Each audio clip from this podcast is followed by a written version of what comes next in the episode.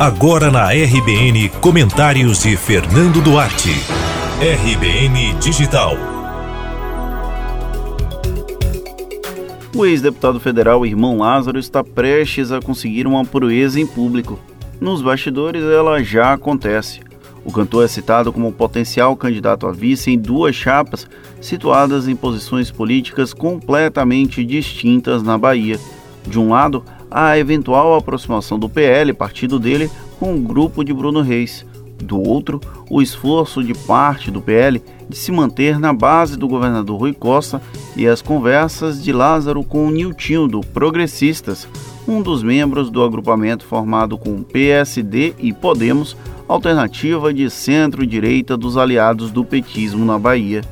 Lázaro não tem potencial de votos desprezível, apesar de ter ficado longe da eleição para o Senado em 2018, é um nome extremamente conhecido e reúne duas características que podem ser facilmente exploradas eleitoralmente: é negro e tem origem humilde, com o plus de ter dado a volta por cima na vida profana da música e ter se tornado ídolo cristão.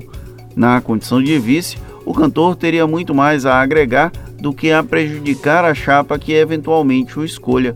Por isso, não nos espantemos se ele conseguir ser viabilizado para o posto, seja aliado de Assemineto, como aconteceu na última eleição, seja como aliado de Rui Costa. O namoro com Bruno Reis, no entanto, perdeu força diante do leilão de passes organizado pelo PL desde 2016, quando começaram os flertes com o grupo de Assemineto. À época, Jonga Bacelar e José Rocha entraram em rota de colisão e a situação acabou apaziguada tempos depois. Dois anos após, o episódio voltou a se repetir e Rui Costa levou a melhor, especialmente diante da baixa viabilidade da candidatura de José Ronaldo ao governo contra a reeleição do governador, o que não impediu que a imagem do então PR ficasse arranhada diante da lógica do que ainda mais. Como os caciques leia-se especialmente José Carlos Araújo, estão bem preocupados com as concessões a receber, o PL não é o auge da confiabilidade, concordam? Já a chance de aproximação com a centro-direita da base de Rui não é tão fora da casinha. A chapa, que tende a ser liderada por Ângelo Coronel do PSD, precisa de uma penetração popularesca, algo que irmão Lázaro conseguiria com bem menos esforço do que os demais possíveis nomes.